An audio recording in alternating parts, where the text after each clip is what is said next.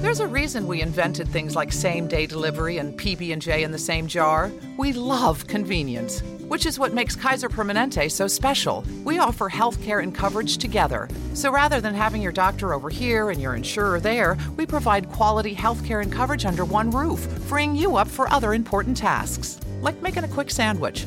Kaiser Permanente. Together we thrive. Visit kp.org/integrated. Kaiser Foundation Health Plan of the Mid-Atlantic States Incorporated, 2101 East Jefferson Street, Rockville, Maryland, 20852.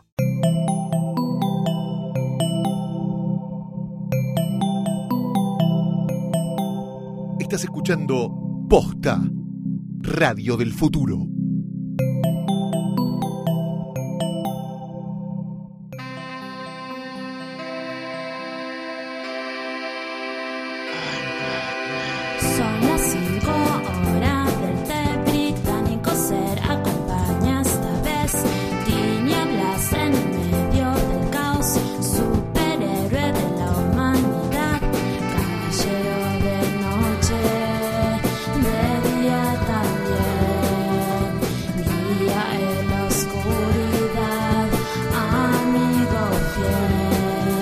Hola a todos, bienvenidos a un nuevo episodio especial de Alfred Pennyworth. Presenta el podcast de Batman de Posta. Mi nombre es Luciano Banchero y esto no sería Alfred si no estuviera el único, el inigualable, el incomparable, el inimitable Gustavo Casals. ¿Cómo estás? ¿Qué tal, Luciano? ¿Cómo estás? Yo estoy muy bien degustando un té preparado por Alfred mismo. Eh, Alfred, sí, son las 5, la hora del té. Efectivamente. Y acá estamos eh, convocados nuevamente para hablar en esta ocasión de eh, una simpática fuerza, un simpático conjunto llamado eh, Task Force X, mejor conocidos como... El Suicide Squad. Efectivamente. Y vos sabés que quería. eh, estaba pensando ahora cuando decías eh, que esto es Alfred, del podcast de Batman. Y me quedé pensando en algo interesante que dijiste en nuestro episodio pasado. Que fue el. Este es el podcast de Batman y su universo, ¿no? Porque bueno.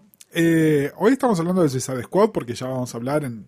Hay una película que se acaba de estrenar que tiene aparte de tenerlo a Batman mismo, tiene dos personajes muy prominentes del universo Batman, del cual, los cuales ya hemos hablado en episodios pasados, pero estrictamente hablando, Suicide Squad bastante poco tiene que ver con Batman en sí, ¿no?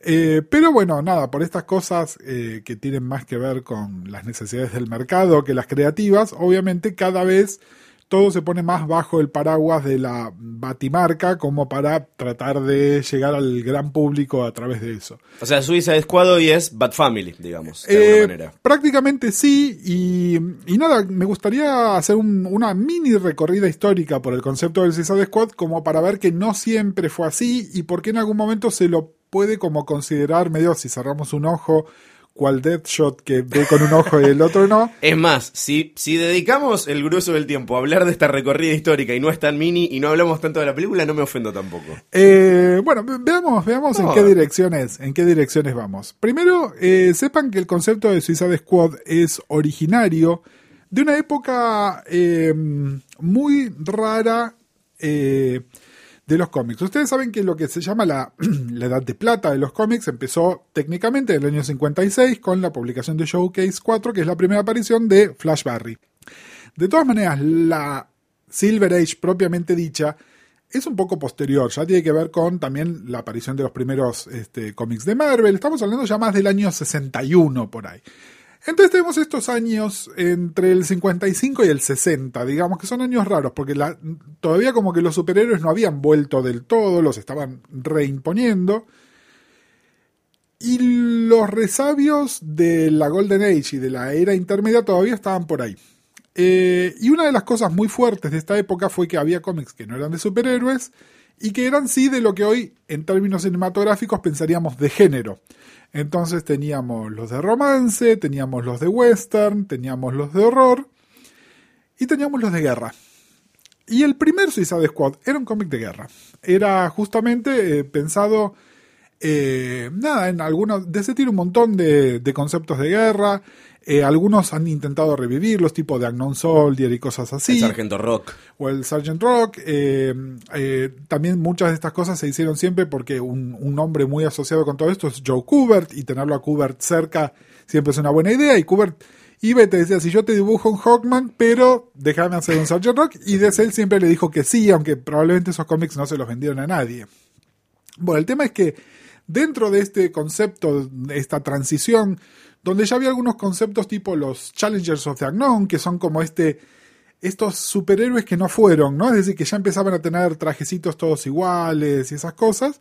Salió esto que es un concepto eh, que se lo puede pensar en términos cinematográficos, cosas como los 12 del patíbulo, ¿no? De Dirty Dozen y esas cosas, donde es tomemos a lo peor, a criminales de guerra o a tipos que tienen condenas, qué sé yo, y los mandamos a hacer una misión para el bien, entre miles de comillas, eh, sabiendo que son eh, desechables, básicamente. The Expendables. The Expendables Claro. en el sentido más puro y neto. Los de la descartables, claro. Exactamente. Bueno, el tema es que eh, se hizo, se presentó un personaje nuevo, del que igual vamos a hablar un poco más, que era Rick Flag. Este concepto nunca despegó, se presentó en una revista de la cual les hablamos acá por otro motivo, que era The Brave and the Bold. Sí. Ustedes saben que The Brave and the Bold, a partir de fines de los 60, fue siempre la revista de team-ups de Batman. Pero primero era una revista de conceptos más generales, igual que Showcase, igual que un montón de cosas que ya no existen, ¿no? La revista de antología que se usaba para probar cosas nuevas. Una de las cosas nuevas que se probaron fue el Suicide Squad. No funcionó del todo bien. en- quisieron meterle como un elemento fantástico, dinosaurios. Bueno, ese concepto se guardó y quedó guardado durante eh, casi 30 años. ¿no? Como que se olvidaron de, que existía.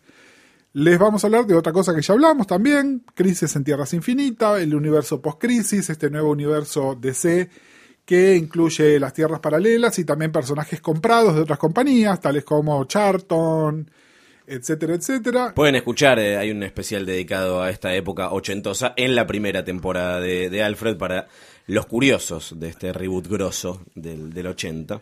Exactamente. Que fue, terminó siendo un semillero para, para, para un montón de cosas nuevas. para un montón, montón de cosas nuevas. Y dentro de eso, eh, siempre se considera que Crisis, por todo lo bueno que hizo, también tuvo un efecto de cerrar el universo.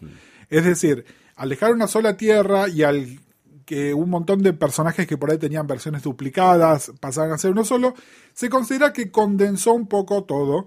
Y entonces el mandato, el mandato editorial a partir de ese momento fue, bueno, reabramos todo. Y el, el efecto de reabrir se hizo a través de una miniserie, una miniserie que es medio maldita, entre comillas, que se llama Legends. Es maldita en general porque la gente esperaba una especie de Crisis 2 Sí. y el scope de Legends es mucho más acotado. Son mucho menos personajes, la historia es mucho más terrenal, a pesar de que tiene un, fuerte elemento de Apocalypse este, y el cuarto mundo involucrado, pero son menos personajes, es todo en la Tierra, es como mucho más humana. Eh, Legends, de todas maneras, en todo momento fue pensada como plataforma para un montón de cosas. Concretamente, tres muy, muy importantes. Una fue la nueva Justice League, lo que luego conocimos como la JLI. Eh, la otra fue la nueva revista de Flash, la revista de Flash Wally, de la cual es- ya les hemos hablado en algún momento Flushman. también conocida como Flushman para la gente de la generación perfil. Eh, y el tercer concepto que surgía de ahí era el concepto del Suicide Squad, donde en realidad estos conceptos los creaba algún otro guionista o salían de alguna otra lugar editorial y se los trataba de meter en esa trama. Lo que pasa es que hay toda una historia interesante. Si tienen un, un paperback de, de Legends o si tienen la revista original número uno, hay una nota editorial que cuenta un poco el recorrido para eso. Estás hablando de una minoría tan chiquita en este momento. No lo tener nada. yo, yo las tengo, las Ah, revistas originales de Legends. Por supuesto. Eh, pero bueno, nada, sí, Eh. establecimos que soy viejo. pero bueno, a lo que voy es, hay una, hay un, un artículo eh, donde cuentan los orígenes de Legends. Legends originalmente iba a ser dibujada por Jerry Orway. Sí. Orway era el entintador de Pérez de los últimos números de Crisis, entonces era como para darle una coherencia lógica. A todo esto, eh, Byrne se estaba yendo de Marvel, donde venía de hacer muchos años muy exitosamente Fantastic Four. Sí. Venía de a hacer Superman, que también está relacionado de, de alguna manera con este universo. Y a Orway le dicen, ¿querés dibujar Fantastic Four ahora que se va John? Y Orway dijo que sí. Y entonces DC se vio con un problema y dijeron, ah, así que Orway se va a reemplazar a Byrne, pero nosotros lo tenemos a Byrne. Y lo que hicieron fue, querían poner algo viejo y algo nuevo. Entonces lo contrataron a Len Wing, del cual les hablamos cuando hablamos de The Sí, Killing Joke, En el episodio anterior. para que escribiera esta serie junto con un escritor nuevo, alguien fresco, que era John Ostrander. Ostrander, además, iba a ser el guionista que iba a lanzar Suicide Squad. Entonces había como un doble concepto. Y de hecho, en Legends no solo se presenta el concepto de la Task Force X, tal como lo conocemos, nada más que en lugar de ser criminales de guerra o cosas así, son simplemente los famosos supervillanos que luchan contra nuestros personajes, juntados por el gobierno en la figura de una persona, un personaje completamente nuevo, creado por Ostrander y Byrne, que es Amanda Waller. Eh, ya en algún momento les hemos hablado, Amanda Waller, Amanda Waller es uno de los grandes personajes no superheroicos de DC, ¿no? Está en, es este, como Lois Lane, como, como Alfred mismo, ¿no? Son estos personajes eh, que trascienden y que pued- podrían hasta ser protagonistas sin necesidad, es decir, no, es una injusticia considerarlos eh, elenco secundario, Tal cual. ¿no? Porque son realmente muy, muy De importantes. hecho, a mí si me preguntás quién protagoniza el, el- el Suicide Squad, la primera persona que, no necesariamente, no digo la película, eh, digo el cómic, eh, la primera persona que me viene a la cabeza, más que Rick Flag incluso, es, o Deadshot, es Amanda. Claro, bueno, porque además el tema está eso. eh, la formación original, original, además del Suicide Squad, era medio de cuatro de copas, ¿no? Incluso les debe haber pasado a ustedes, si ustedes miran el afiche de, de Suicide Squad, la película, y aún suponiendo que, a ver, olvidémonos del Joker y de Harley por un momento. Supongamos que conocen a Deadshot, pero igual aparecen un montón de personajes que son muy oscuros, que sí pertenecen a la mitología de, de DC, pero realmente no conocidos. Bueno, Killer Croc es un villano de Batman de la C. Lo que pasa es que además las oficinas editoriales de cada personaje no iban a dar a su personaje más fuerte. Es decir, sí consiguieron que la Bat Office les diera Deadshot bajo promesa de no me lo mates en los primeros números. Eh, obviamente Deadshot terminó siendo, junto con Amanda, probablemente el personaje más troncal de los sesenta y pico números que, que duró la serie de fines de los 80 hasta principios de los 90. Sí, porque, ah, spoilers, para un cómic que tiene más de 30 años, a Rick Flag lo matan, qué sé yo, dentro de los primeros 25 números, si no me equivoco, después vuelve, obviamente. Sí, como a otros tantos personajes, ¿no? Porque Sí. de alguna manera, eh, más tipo número 12, digamos, un año después de que la revista estaba en publicación, se dieron cuenta, A, Ostrander era realmente bueno haciendo lo que hacía. B, tener a un personaje del Suicide Squad lo revalorizaba para que después apareciera en tu propia revista. Y en algunos casos era si un villano era problemático en el sentido de que estaba duplicado, de que sabía algo que no queríamos que supiera, qué sé yo, lo mandabas al Suicide Squad, so promesa de que lo mataran en cuatro números, problema resuelto. La papelera de reciclaje. Exactamente. Bueno, eh, la revista para los estándares de hoy es, ra- es rara. Es rara y por eso también, eh, así como todos los fans de los cómics, muchas veces cuando vemos una adaptación a otro medio decimos, bueno, ¿por qué no son fieles al material original? Podés ser fiel al material original en algunas cosas. Suicide Squad era como... Era, funcionaría mejor por ahí como una serie de televisión y no como una película, ¿no? Era muy hablado, eh, las escenas de acción no eran escenas de acción super- eh, de, su- de superhéroes, digamos, sino más bien eran, nada, disparos, intriga internacional, había como un elemento de espionaje. La guerra, eh, estamos hablando de la Guerra Fría, aparte. plena- Aparece mucho Reagan. Aparece mucho Reagan, que era el presidente, de hecho Amanda reporta directo a Reagan y Reagan aparece en cámara. Eh, igual también es muy interesante leerla hoy. Eh, fueron, yo creo que es el primer cómic donde yo leí una presentación de eh, representantes de países ficticios de Medio Oriente presentados como los villanos, ¿no? Eh, en ese momento la inspiración por ahí tenía que ver con post-conflicto Afganistán, que no dejaba de ser parte de la Guerra Fría, pero digamos, y, y aparecen grupos similares a la Task Force X de superhéroes israelíes, de personajes rusos. eh, es muy, muy, muy, muy rica una mitología, además, de muchos personajes creados especialmente para eso. Que además esto le daba la posibilidad a Ostrander de usar y hacer con esos personajes lo que quisiera. Eh, siempre, por supuesto, alrededor de la figura superpoderosa de Amanda Waller. Y Amanda, esto, hablaba con Reagan y de repente Amanda hablaba con Batman. No tenía esa posibilidad. Pero la composición del squad original eh, que hoy se la piensa, ah, bueno, son los villanos de Batman con otro nombre. No era así. Lo que pasa es que hay dos superhéroes que tienen por ahí, dentro del universo DC, que tienen la galería de villanos más colorida de todas. Uno es Batman y el otro es Flash.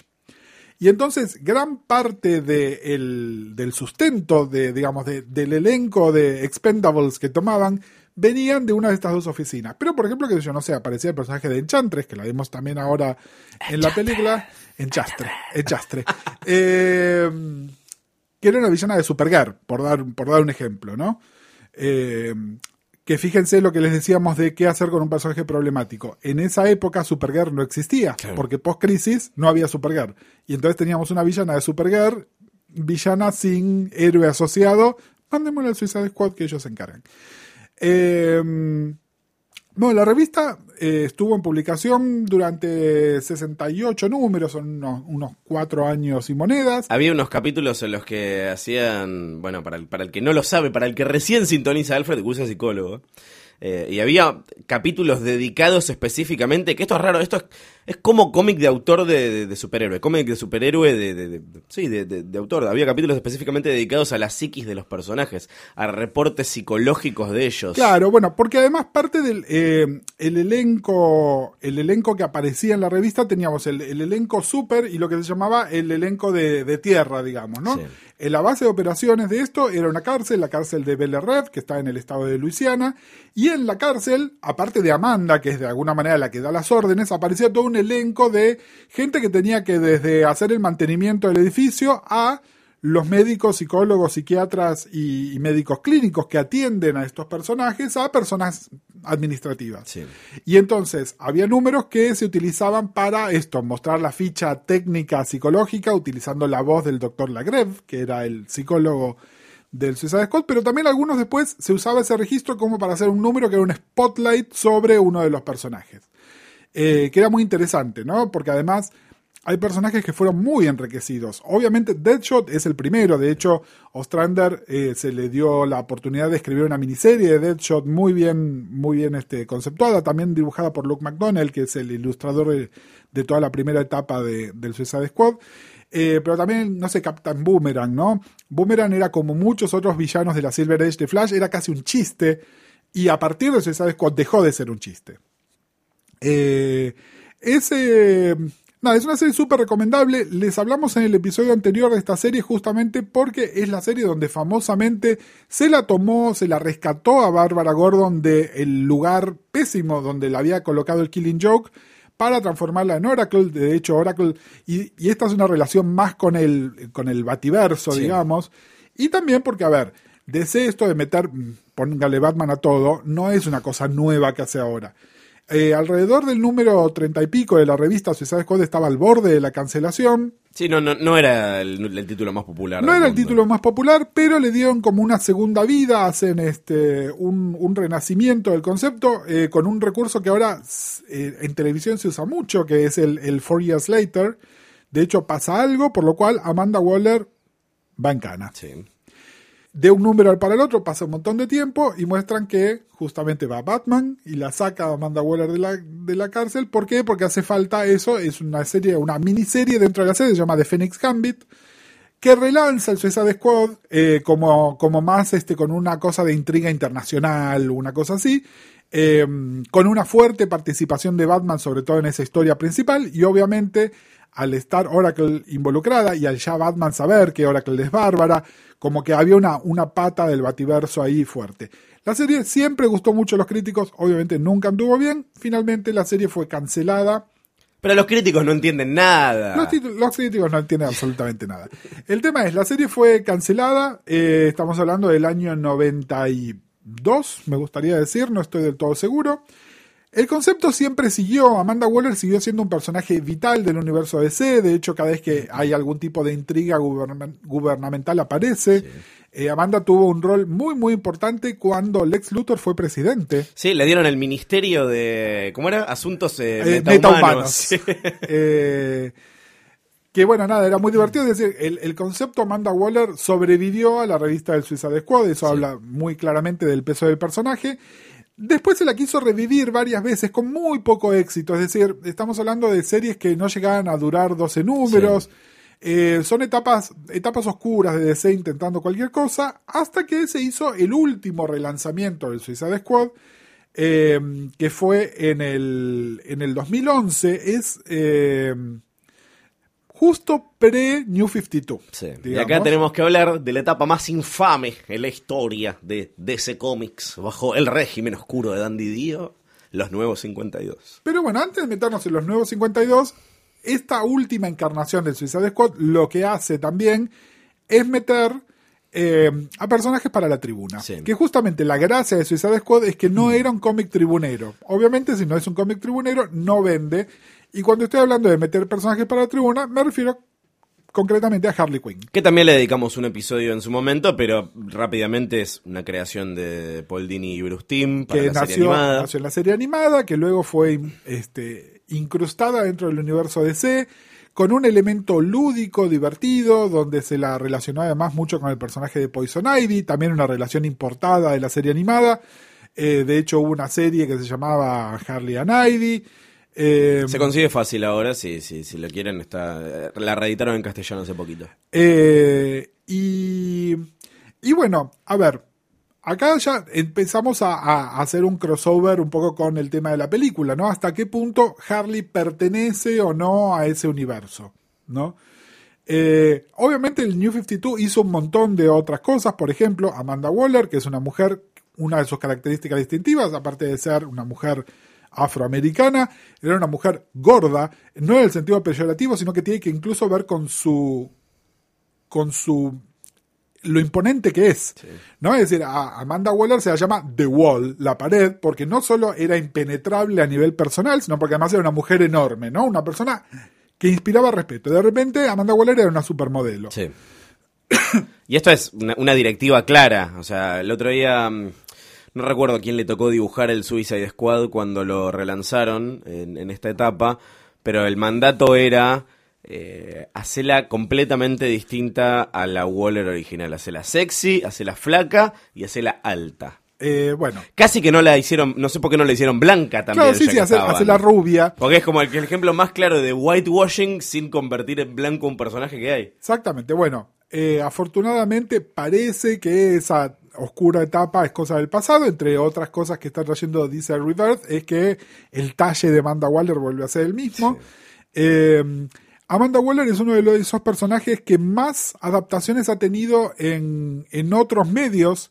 Eh, famosamente participa del universo animado de DC, especialmente de la serie de Justice League, donde la voz la hacía una actriz que se llama CCH Pounder. Eh, es una actriz que si la, la ven la van a reconocer porque es una actriz de carácter que trabaja muchísimo en televisión. Eh, apareció en Smallville, interpretada por Pam Grier. Apareció en la terrible película de Green Lantern, interpretada por Angela Bassett. Eh, bueno, y ahora, obviamente, se trata de eh, Viola Davis. Sí, Eh, en una representación bastante fiel. bastante by the book, digamos, ¿no? Es decir, creo que es en el aspecto en el cual no tenían que innovar para que las cosas salieran bien y no innovaron y está perfecto. Cualquiera de las otras actrices hubiese sido una excelente Amanda Waller. Si hubiese sido Pam Grier o Angela Bassett o este o CCH Pounder incluso está bien. Es decir, la característica es una mujer negra, muy seria, imponente en cuanto a su presencia y no especialmente joven, es decir, una mujer que tiene que tener una carrera política y un pasado medio turbio, así que tiene que tener más de 45 años. Eh, entonces, como decíamos, Amanda es justamente el personaje que por ahí se, se- se tomó más sin cambios y que además cualquiera que haya disfrutado otra de las adaptaciones de, del universo de DC inmediatamente sabe, ¿no? Es decir, aunque no sepa exactamente toda la, historia de Amanda Waller, es, ah, es Amanda Waller, ah, trabaja para el gobierno, anda en cosas turbias, da un poco de miedo, nada, conceptos que están buenos y que me parece que se respetan. Entonces acá empecemos, eh, vamos a hablar un poco de la película y vamos a hablar un poco, aparte de dar nuestra opinión de la película, de ver qué cosas eh, de la película, extra película, están también en juego acá. Eh, hay algo raro, y esto en realidad creo que no lo pensé tanto antes como cuando salí de la película. Cuando se anuncia que a partir de Man of Steel iba a haber un nuevo universo DC y que iba a ser un universo unificado y se tiró un plan de películas que era hasta el 2019 y, y la importancia de Justice League, siempre hubo algo que ahora nos tendríamos que dar cuenta que es raro, que es que la segunda película de ese universo que iba a ser lanzada era Suicide Squad. ¿Por qué digo que es raro? Porque la comparación más fácil que se puede hacer es a lo que hizo Marvel con Guardians of the Galaxy. En el sentido de tomar un grupo mucho menos conocido y darle el spotlight.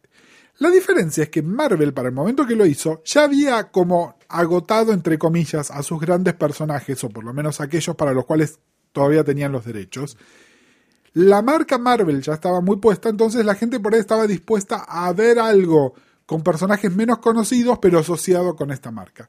Acá me parece que en Suicide Squad tomaron un riesgo innecesario. Independientemente de que hayan puesto las cosas para la tribuna, de que esté Harley, de que esté el Joker, ahora vamos a hablar un poco de la necesidad o no del Joker, y famosos cameos de Batman y de tal vez otros personajes. Es decir, ¿cuál es el razonamiento de poner esta película segunda? Porque yo creo que la gracia... Tercera si contamos Man of Steel, pero sí. Claro, bueno, pero, Igual. A ver, la gracia del Suicide Squad, tal como se los contábamos antes, era que uno ya conocía a estos personajes como villanos y la gracia ahora era ver qué pasa cuando los pones a trabajar juntos y qué pasa cuando de alguna manera tienen que tener eh, como un como un encuentro, como un trabajar en equipo, digamos, ¿no? Eh, básicamente es eso.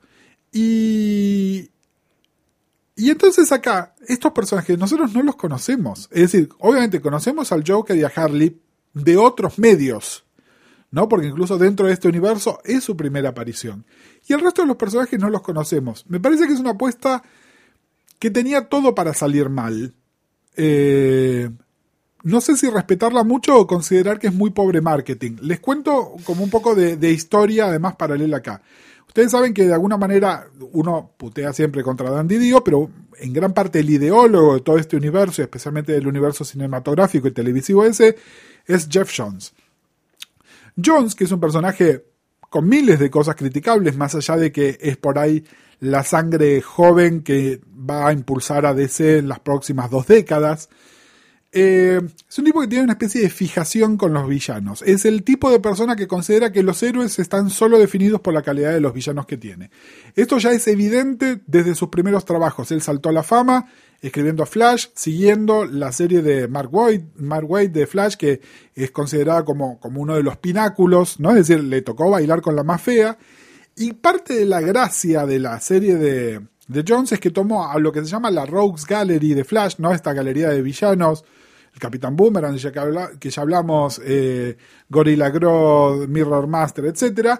Y como ayornarlos a una cosa más siglo XXI, hacerlos más peligrosos, hacía como, como esto que les hablábamos recién de los números de Spotlight del, del Suicide Squad, hacía uno así de los villanos, es es un tipo que le gustan mucho los villanos. Si leen todo lo que hizo con Linterna Verde, de hecho, controló al personaje durante 5 o 6 años absolutamente, es decir, no solo como guionista, sino de alguna manera como ideólogo editorial. La serie finalmente pasó a ser una serie de siniestro, es decir, eh, el tipo tiene una especie de fijación villanística y entiendo que ese es el origen del Suicide Squad.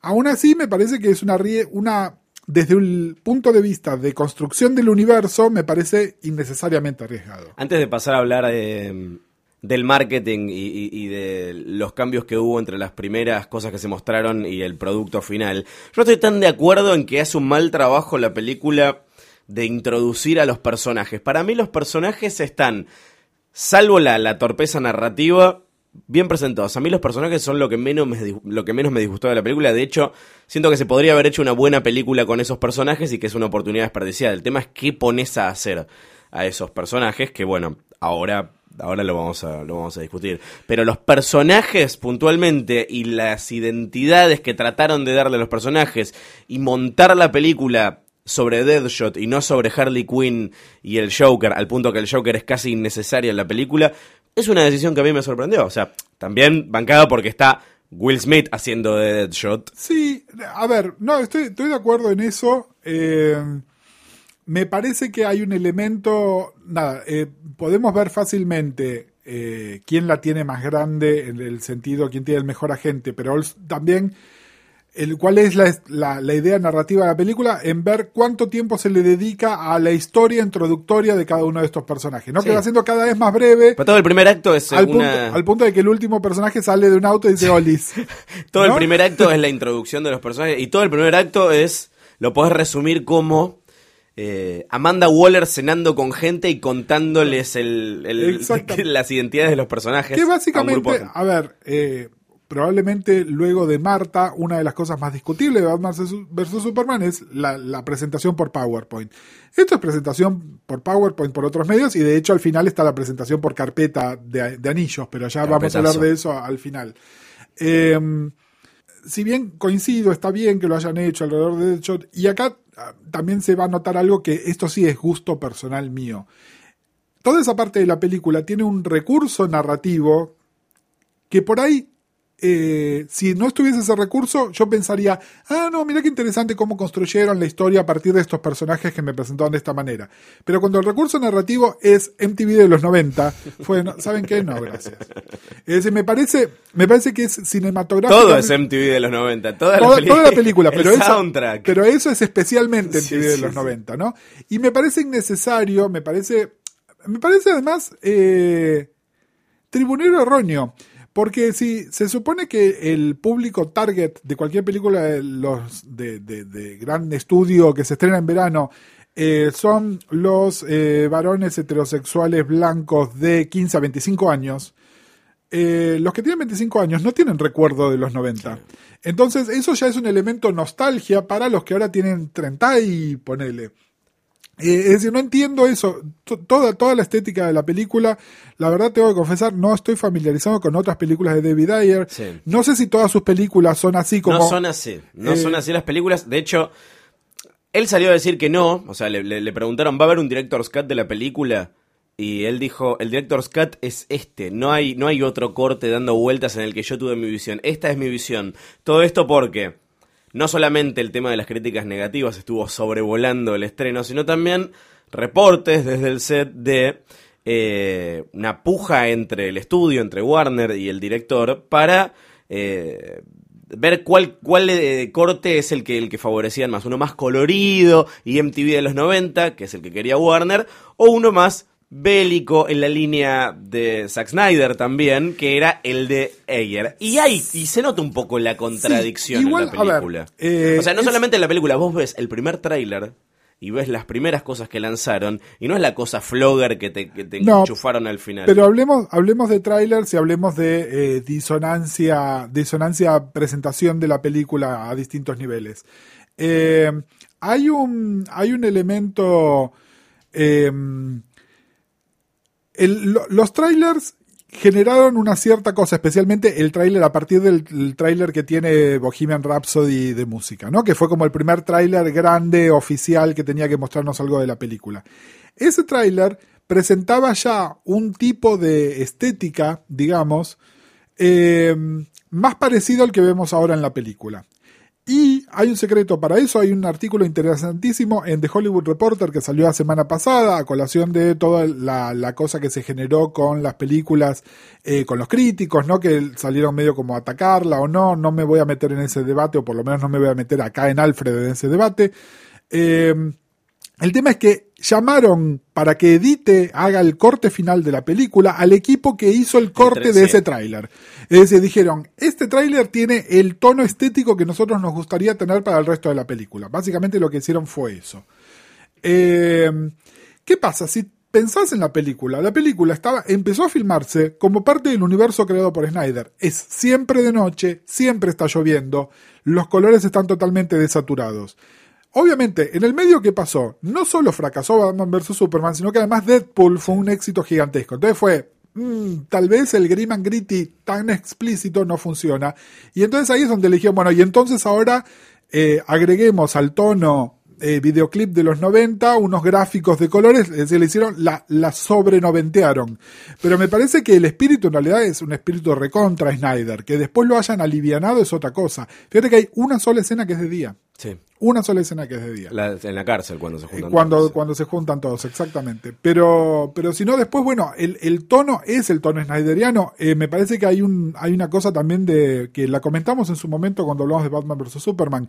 La gran escena de acción, eh, no se entiende. Es una escena que está coreografiada de una manera que es poco clara y que además hay una mezcla de lluvia con explosión, con edición demasiado rápida, que realmente no entendés quién está peleando con quién y por qué motivo, que me parece que acá también se ve. Es decir, ahí Y me- estamos hablando de la del segundo acto, no la pelea final con el villano, con el no villano de la película, que que es ahí- que es nivel Fantastic Four. Es nivel, sí, yo te voy a decir algo más duro, es nivel Green Lantern. Porque, a ver, retomemos lo que acabamos de decir de Suicide Squad y pensémoslo de esta manera. Son villanos, es decir, ¿cómo pones un villano a los villanos? El antagonista de los villanos es un superhéroe. Eh, eh, muchas veces en Suicide Squad el antagonista era Batman o era algún superhéroe que no sabía de la existencia de Task Force X y entonces eh, pasaba a ser el, el que los trataba de parar. Pero en general se los utilizaba para misiones no superheroicas o no con un villano tradicional. Entonces era infíltrense en Israel para obtener los planos de no sé qué. Apaguen a tal espía ruso que está generando un desastre en tal otro país. Digamos, era ese tipo de misión. Entonces, acá podrías haber hecho la ruta detectivesca intriga internacional, es decir, así como una especie de Bond, pero con, con- con cosas más coloridas.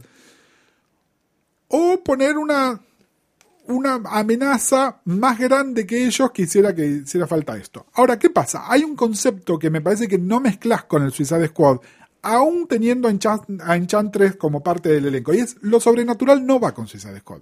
Punto. De hecho, lo sobrenatural en Suicide Squad siempre estuvo manejado a través de otro personaje, que es el personaje de Nightshade. Nightshade es un personaje del universo Charlton, para los que leyeron Watchmen, eh, Silk Spectre básicamente es la adaptación de, de Nightshade. Nightshade, eh, Ostrander la tomó, la tomó como un personaje propio, hizo cosas muy ricas. Eh, y el elemento de alguna manera sobrenatural estaba ahí. De hecho, eh, en todo momento se plantea como una conexión eh, casi mística entre Enchantress, que era un personaje que era un blank slate, porque realmente no tenía, no tenía ninguna característica distintiva, y el personaje de Nightshade. Bueno, el tema es, no lo pones. Ahora, mucho menos lo pones como está puesto en esta película. Porque más allá de que las motivaciones inexistentes y las pavadas tales como villano cósmico que te puede hacer desaparecer pestañeando, elige golpearte con un palo. ¿No? Eh, a ver, yo entiendo que es mucho más interesante de ver una película que en, en el minuto 30, y- en la hora 36 de la película te agarra un personaje a palazos. Pero entonces elegí otro villano. Entonces poné que sean eh, matones o que sean ninjas Aparte, y haces en una escena película, de- en de una palos. película en la que tenés eh, al Joker, tenés a Batman y tenés a Enchantress, no veo cuál es la necesidad de poner a otro personaje más que claramente está agregado después, que es este Incubus, que ni siquiera lo nombran en la película, dicen el, nom- el nombre una vez, se sabe que es el hermano de Enchantress y que quieren crear una máquina... de- Eso es de otra película que, que- que- que se Bueno. olvidaron de sacarle esa línea. Además, además eh, estos dos personajes, tanto la manifestación del poder, y de nuevo, tengo, estoy haciendo tantas comillas que ustedes no las pueden ver en este momento, la manifestación del poder de Enchantress, como este otro personaje, están hechos con el CGI más horrible que se pueda imaginar. Por eso les digo, villano CGI, Green Lantern. Es así, así de sencillo. Eh, a ver, es un error que ya se cometió en DC. Es una lección, no, no les digo ya que aprendan lecciones de Marvel, les estoy diciendo aprendan lecciones de sí mismos, ¿no? Esto ya lo hicieron. Y ahí en la película se derrumba, porque entonces haces, construís este grupo de personajes y no les pones un antagonista válido. Eh, De vuelta, teniendo a Batman y teniendo al Joker. sí, bueno, a ver, hablemos de Batman. Y hablemos del Joker. ¿Hacían falta Batman y el Joker en esta película? No, eh, a ver, para mí Batman no está mal usado. Me parece que está, está bien. Tenés a, tenés a Deadshot. Tenés contratado a, a Ben Affleck para hacer de Batman en todas las películas que quieras. Está bien, está bien la escena esa. Para mí está bien. O sea, usada como, como la presentación. Está bien. No, no abusaron de- del personaje. El Joker. No, no, a Está ver. en otra película. a ver, Está, está actuando en otra película, una, literalmente. una prueba, una prueba de, de estudiante de guion es, si vos sacás al personaje X de la película, la- ¿se afecta la trama de alguna manera? Y entonces ese personaje es redundante. Bueno, si vos sacás todo lo que tiene que ver con el Joker de la película, ¿la película sufre de alguna manera? No, al contrario, creo que es una película mejor, más corta y más concisa. Eh, es totalmente necesario. Y esto no tiene nada que ver ni con mi antipatía con el Joker, que es de registro público, ni con que no me gusta nada Jared Leto, cosa que descubrí después de ver la película. Eh, me parece que es innecesario que esté ahí. Y lo de Batman también me parece que es innecesario. No termina de quedar claro. A ver, la relación entre Batman y Amanda Waller es una de las más interesantes que les puedo decir. ¿Por qué? Porque son probablemente las dos personas que más miedo dan dentro del universo DC. Son dos personas que generan respeto en base a la intimidación, al misterio y a la posibilidad de que me puedan hacer daño de maneras que no puedo ni imaginarme que no necesariamente tienen que ver con la violencia. Entonces la relación entre ellos dos, ¿no? Son como la, es la, el choque de las fuerzas inamovibles, ¿no? Es una cosa así.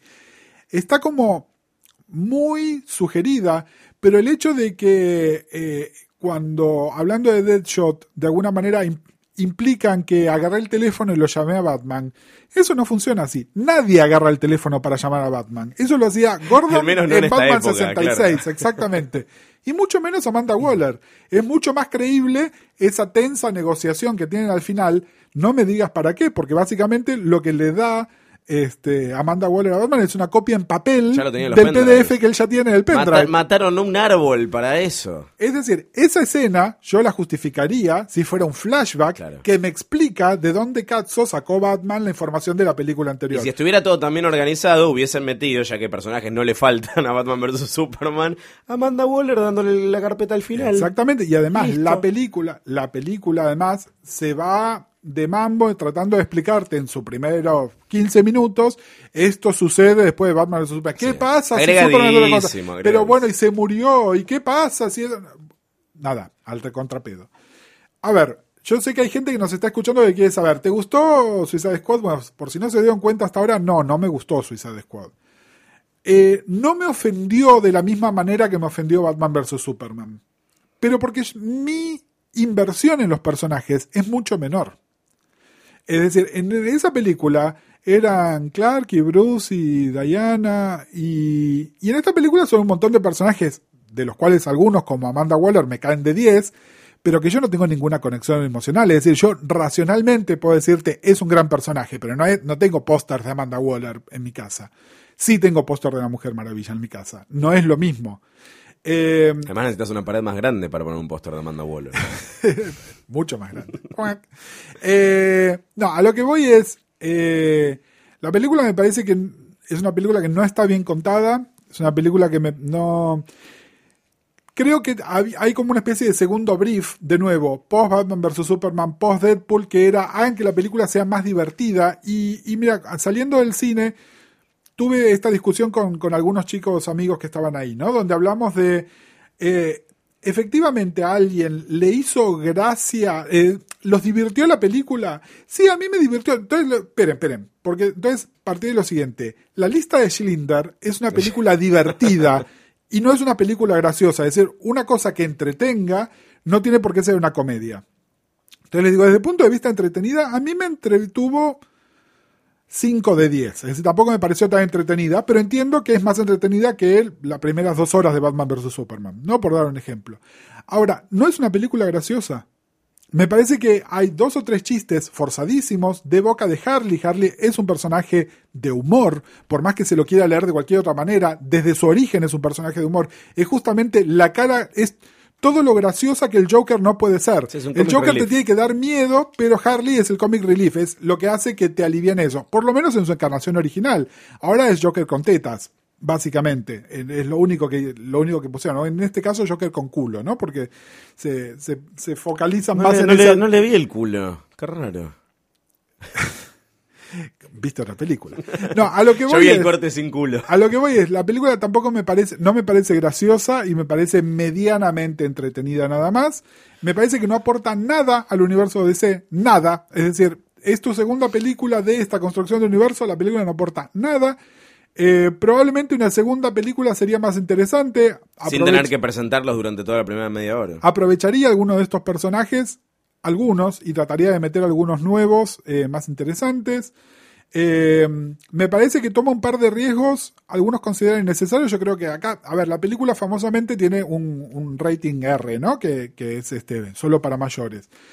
Que acá se nota nada más que en, en el vocabulario y en un par de momentos de violencia de parte de Amanda Waller.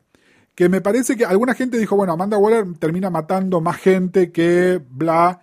Y está bien, esa es Amanda Waller. Es decir, Amanda Waller justamente... eh, si hay un personaje que es un antihéroe, eh, es Amanda Waller. Es más, el antihéroe por ahí te genera cierta simpatía. Amanda Waller no tiene por qué generártela. Para mí cuando mata a esa gente igual es como que hicieron, hicieron una de más. Ahí. Entonces toda Sí. esa parte es como, te mandaste una de más. Porque además hicieron una gran Jimmy Olsen en Batman vs. Superman. Hay un personaje muy querible de los primeros números de, de Suicide Squad, que es un personaje que se llama Flo, que después nos enteramos que es como una sobrina de Amanda Waller, que es parte de ese equipo. Hay, una, hay un personaje que es esta chica como medio tímida, que le habla a ella, que podría ser Flo, que obviamente nunca nos enteraremos porque Flo tiene una bala en el cerebro y besis. Es que ahora buscamos eh, los créditos. Eh, pero bueno, a lo que voy es. eh, nada, me parece que es una película que lo mismo que el Joker. Es una película innecesaria. Eh, no es buen cine. Es mediocre cine de, entre- de entretenimiento. Es mal cine de DC. Para no cerrar con la nota negativa, porque si no después dicen que odiamos todo, igual hay que comentar el Suicide Squad porque es un evento cultural relevante que tiene que ver con Batman, y a nosotros es lo que nos gusta comentar. No hablamos de trailers, pero sí hablamos de películas. Eh, yo quiero hacer una, quiero hacer una recomendación personal, dos en realidad. Una es una, una, mm, una adaptación que entendió bien el, el espíritu del, del Squad. Es eh, un episodio de la serie animada de la Liga de la Justicia, la Justice League Unlimited, que se llama justamente Task Force, Force X, X. que tiene la particularidad de que está escrito por los queridos y difuntos Dwayne McDuffie y Darwin Cook. Así que los mando ya a hacer la tarea y ver ese capítulo. Son 20 minutos de su vida muy bien invertidos. Exactamente, el personaje de Amanda Waller tiene además eh, otras implicancias en el universo DC, con Batman Beyond, con el final de lo que fue la Lo de comentamos, es increíble. Hay una eh, película animada de Batman, vendida como de Batman, que es Assault on Arkham, que en realidad es una película de Suicide Squad, es una película de este Suicide Squad. De hecho, hay mucho de esta película que está inspirada. Sí.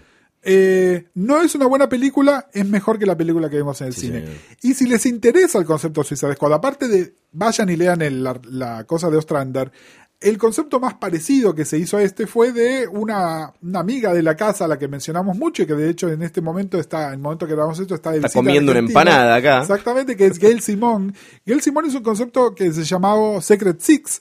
Secret Six era muy similar al Suicide Squad, era un grupo de villanos que se juntaban, pero sin, sin el componente Amanda Waller, ¿no? Eran como más independientes, pero el espíritu es el mismo.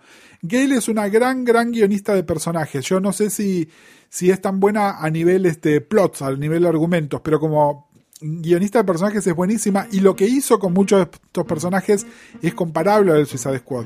Eh, nada, me encantaría leer una serie de Suicide Squad escrita por Gail, protagonizada por Amanda y otros personajes.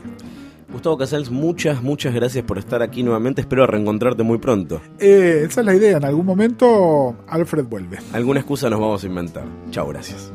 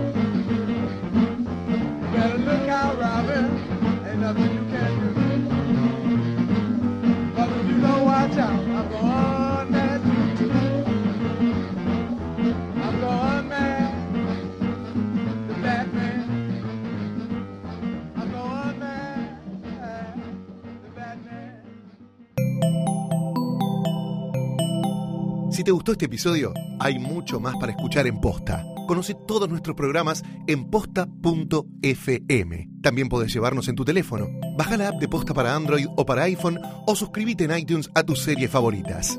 Seguí escuchando Posta, Radio del Futuro, cuando quieras y donde quieras.